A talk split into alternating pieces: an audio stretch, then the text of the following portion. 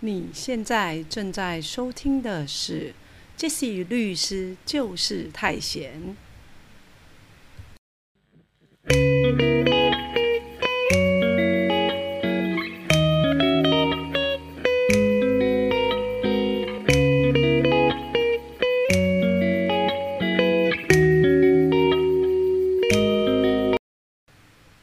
嗨，我是 Jesse。你现在正在收听的是《杰西律师就是太闲》第二季第十九集。我们来说说老公不付钱养家怎么办？这个呢，应该是我们在家事法庭中常常啊，我们的太太或者是先生会问的法律问题。当然，多数是太太。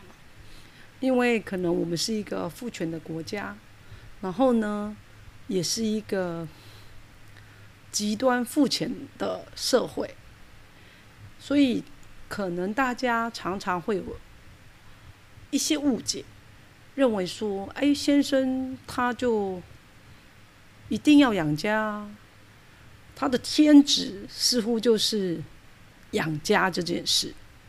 那有时候比较夸张的是。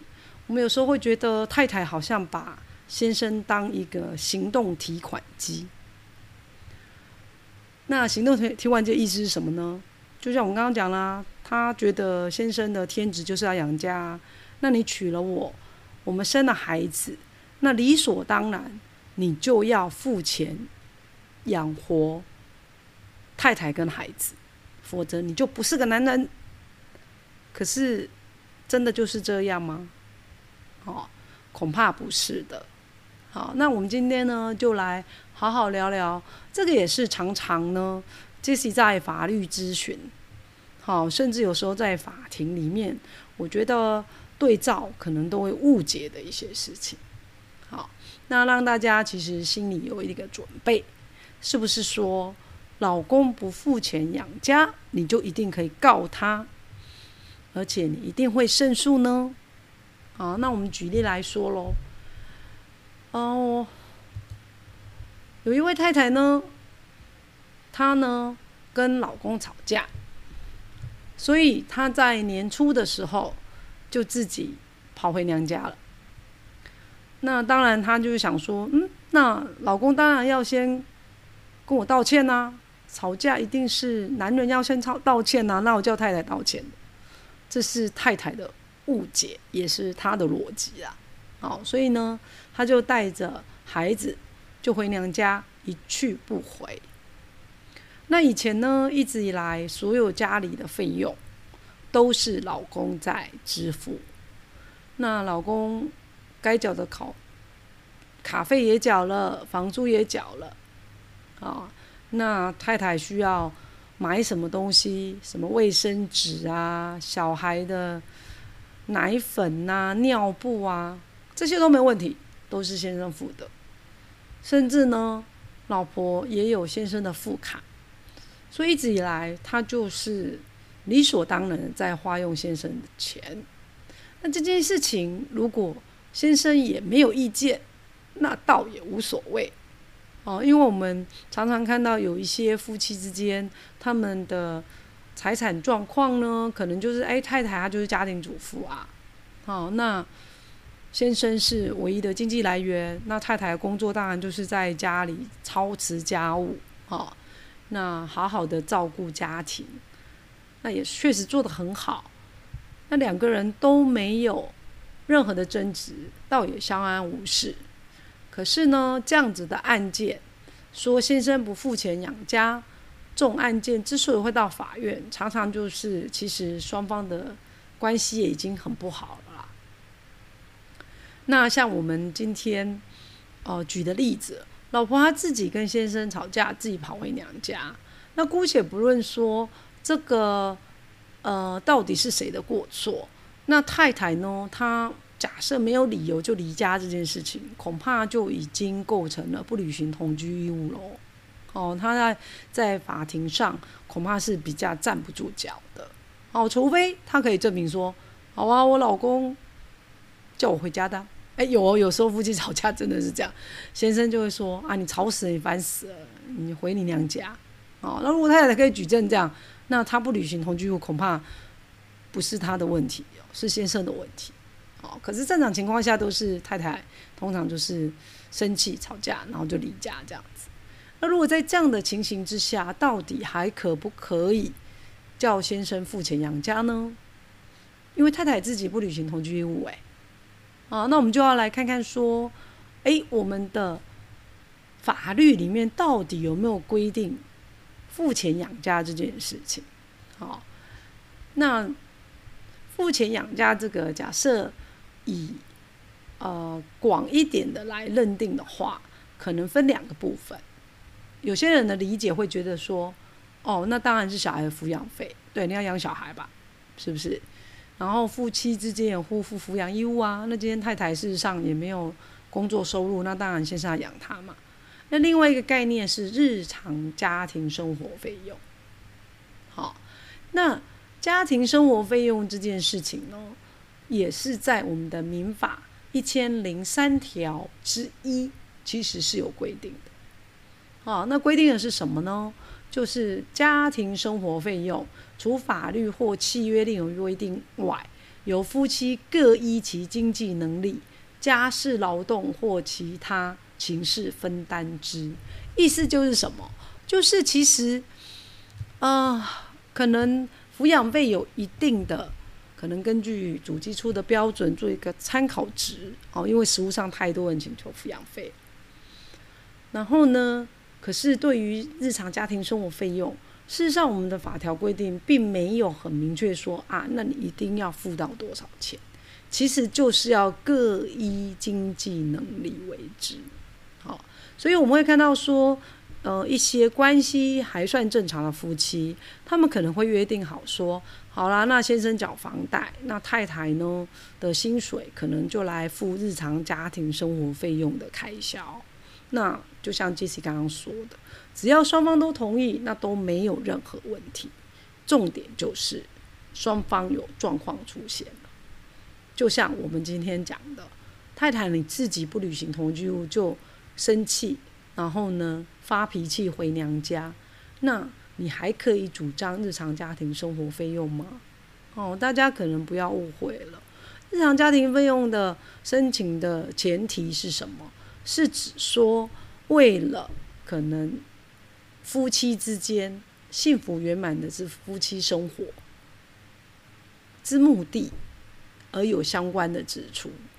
假设今天这个太太，其实她就已经无故不履行同居，甚至已经回娘家，已经打算找律师要来诉请离婚了。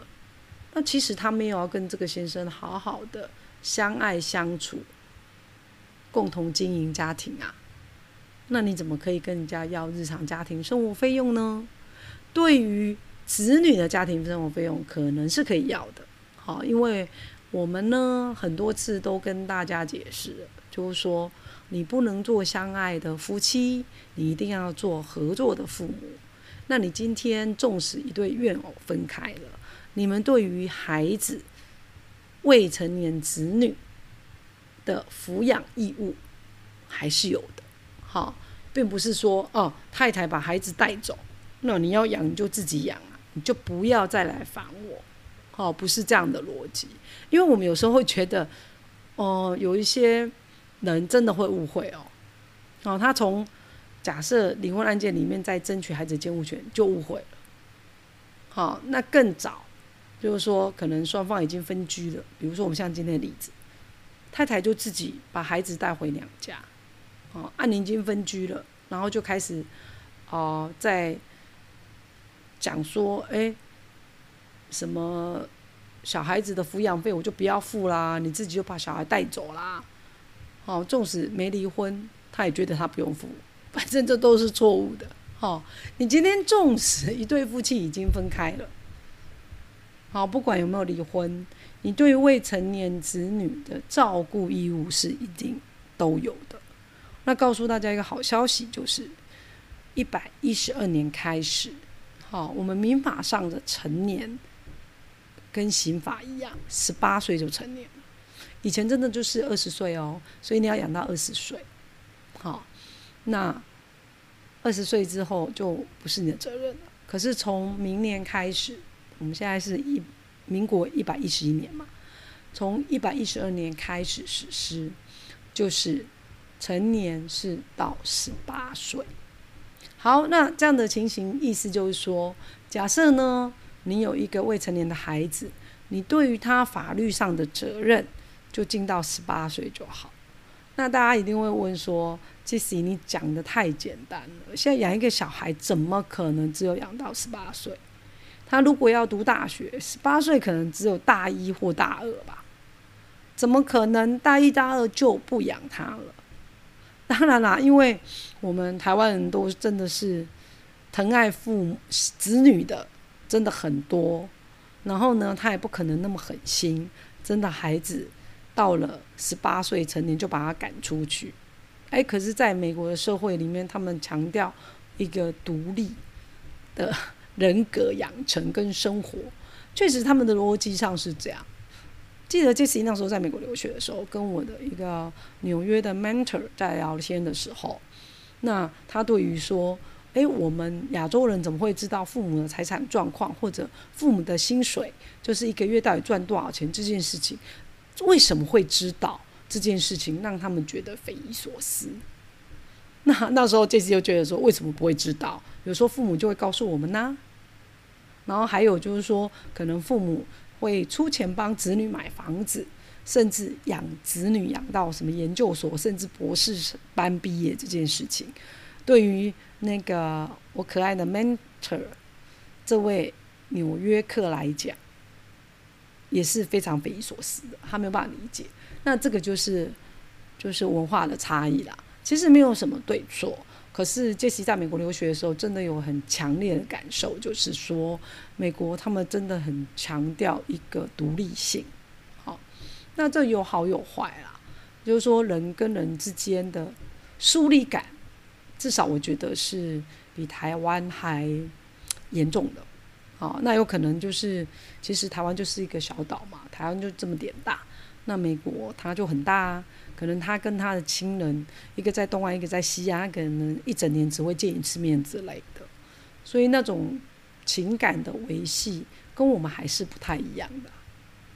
好，那所以呢，可能大家不要误会了，就是说，呃，你养小孩这件事情，好，在法律上你是养到十八岁就可以，只是说我们的民情。可能也不会十八岁就跟小孩说啊，你就一定要自己去打工啊，等等之类。当然可能有，好，那可是我们现在讲的是说你在法律上的责任，哦，那讲白一点就类似说，我们想说十八岁，哦，你的民法上的责任，可能你就是成年了，那你有完全的行为能力。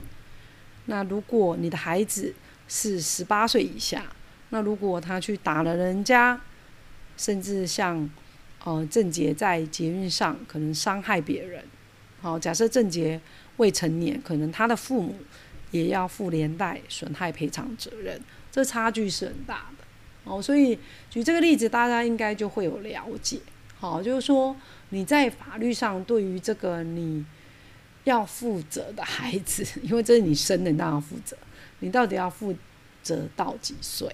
哦，就是从一百一十二年开始就是十八岁，好，所以你有抚养义务喽。好，那我们今天讲的是日常家庭生活费用，那又是另外一件事。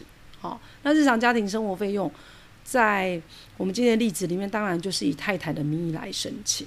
可是太太的名义是她要申请，可是法官会不会准是另外一回事了，因为就是讲过很多次了嘛。啊，你要诉讼，你要去告民事，OK 啊，反正我们宪法保障你的诉讼权利嘛。可是如果你没有理由，法官也不会判准呐。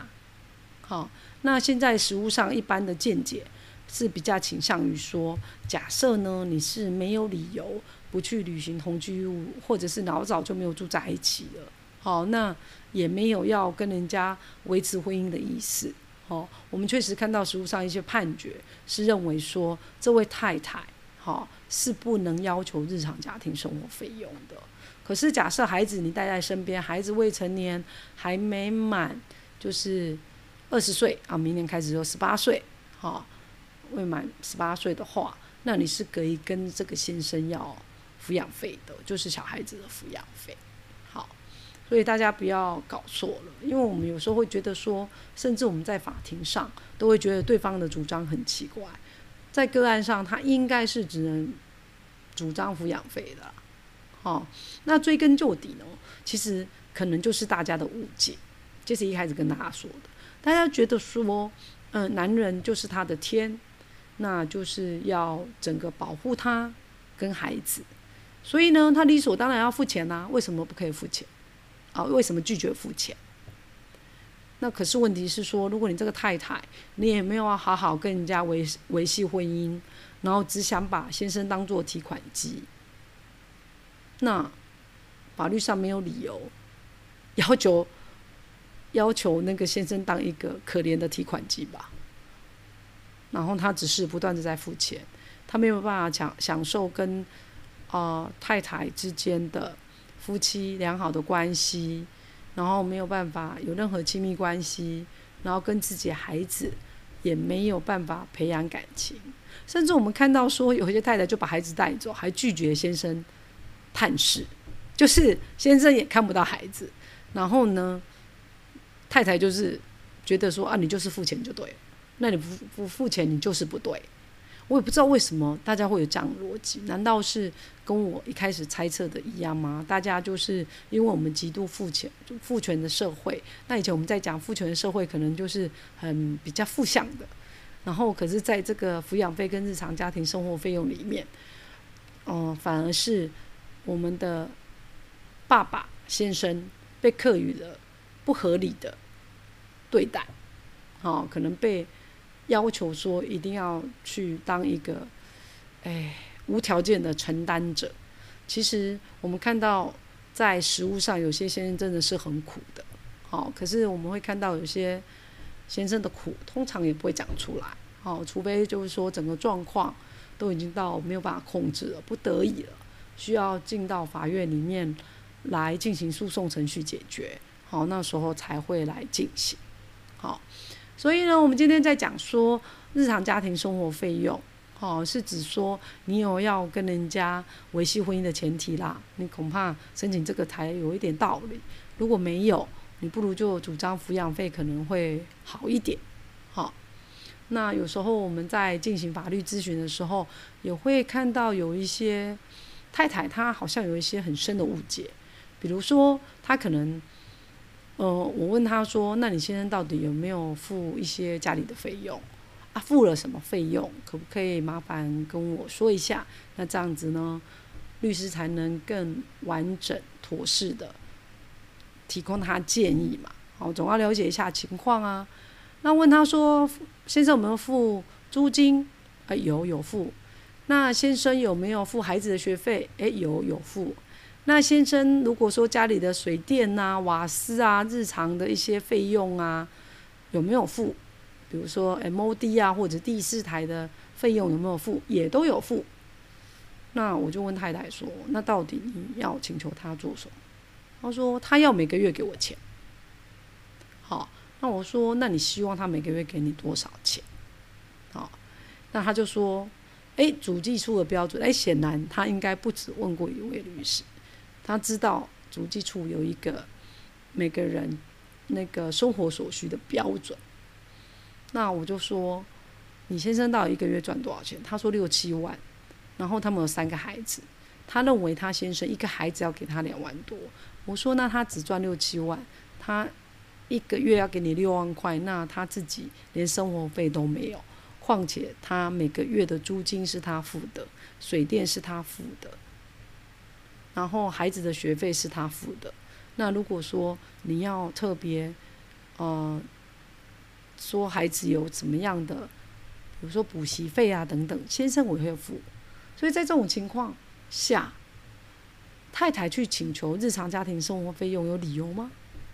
虽然他也跟他共同居住在一起，好，恐怕也是没有理由的。哦，因为日常家庭生活费用确实都是先生在付啊，那你不能说所有的就是要把钱交给你，由你来支配啊。好，他要付，可是付的方式不是你说了算。当然，我们有看到有时候有一些夫妻是这样，确实是先生所有的薪水可能都是交给太太，然后太太每个月可能发零用钱给先生。那个也 OK，如果先生都可以接受，我们刚刚说了嘛，双方都可以接受都没有问题。那有问题的是，人家不能接受，你就不能强迫人家接受啊！哦，这是关键所在。好，所以我们今天呢，杰西律师做事太闲第二季第十九集，我们说说日常家庭生活费用到底是什么？先生如果不付钱养家，到底该怎么办？大家一定要理清楚哈，抚养费跟日常家庭生活费用不一样。好，那也没有说先生一定要整个月把薪水整包交给你，才是有养家活口，好，并不是这样哦，好，所以请大家不要误会。那杰西律师就是太闲，如果呃大家觉得我们的 p a c k a g e 对你有帮助，那也非常欢迎你在 Apple p a c k a g e 给我们五星好评。然后呢，也将这个节目介绍给你的朋友，让这个节目有更多人知道。然后也希望说，这许律师就是太闲，可以陪伴在诉讼过程中，嗯，彷徨无助的大家，或者是大家只是想要下班来学学法律，增加一点法律常识，那都欢迎大家准时收听。杰西律师就是太闲。